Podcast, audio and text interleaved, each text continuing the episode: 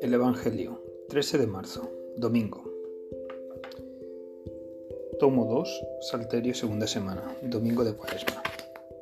Santos Rodrigo, Salomón, Macedonio, Patricia es e hija, Modesto, Sabino. Dice el Papa Francisco, el Evangelio nos, nos presenta la segunda etapa del camino de Cuaresma, la transfiguración.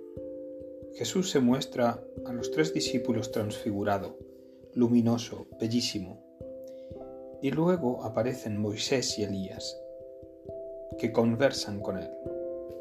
El rostro, rostro estaba tan resplandeciente y sus vestiduras tan blancas que Pedro quedó iluminado.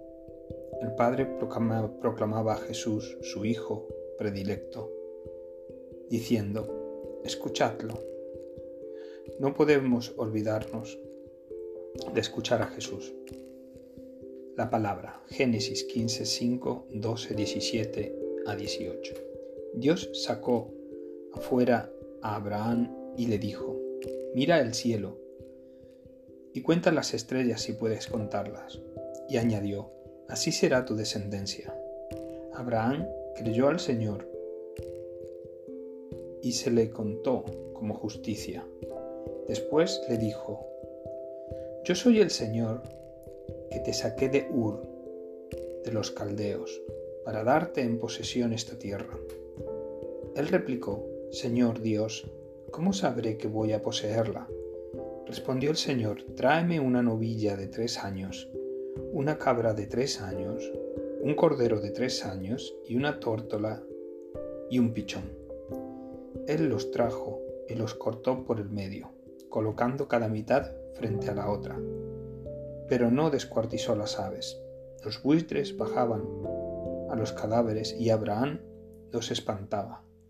Cuando iba a ponerse el sol, un sueño profundo invadió a Abraham y un terror intenso y oscuro cayó sobre él. El sol se puso y vino la oscuridad.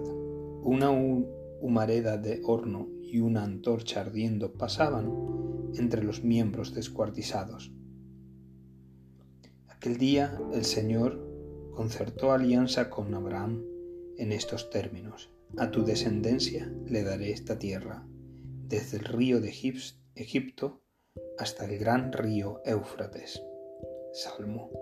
El Señor es mi luz y mi salvación. Nosotros, en caminos, en cambio, somos ciudadanos del cielo, de donde aguardamos un Salvador, el Señor Jesucristo. Él transformará nuestro cuerpo humilde según el modelo de su cuerpo glorioso, con esa energía que posee para someterlo a todo. Así pues, hermanos míos, queridos y añorados, mi alegría y mi corona, manteneos así en el Señor, queridos. Lucas. Jesús tomó a Pedro, a Juan y a Santiago y subió a lo alto del monte para orar. Y mientras oraba, el aspecto de su rostro cambió y sus vestidos brillaban de resplandor de repente, dos hombres conversaban con él. Eran Moisés y Elías, que apareciendo con gloria hablaban de su éxodo, que él iba a consumar en Jerusalén. Pero Pedro y sus compañeros se caían de sueño, pero se espabilaron y vieron su gloria y a los hombres que estaban con él. Mientras éstos se alejaban de él, dijo Pedro a Jesús, Maestro, qué bueno es que estemos aquí. Haremos tres tiendas, una para ti, otra para Moisés y otra para Elías. No sabía lo que decía, todavía estaba diciendo esto cuando llegó una nube que los cubrió con su sombra. Se llenaron de temor al entrar en la nube, y una voz desde la nube decía, Este es mi Hijo, el elegido, escuchadlo. Después de oírse la voz, se encontró Jesús solo. Ellos guardaron silencio y, por aquellos días, no contaron a nadie, nadie, nada de lo que habían visto.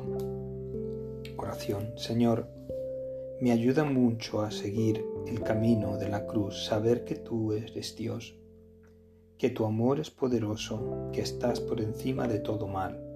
Jesús, deseo contemplarte transfigurado en el crucifijo de mi habitación, en el canto de los pájaros y sobre todo en lo profundo de mi corazón. Debemos escuchar a Jesús.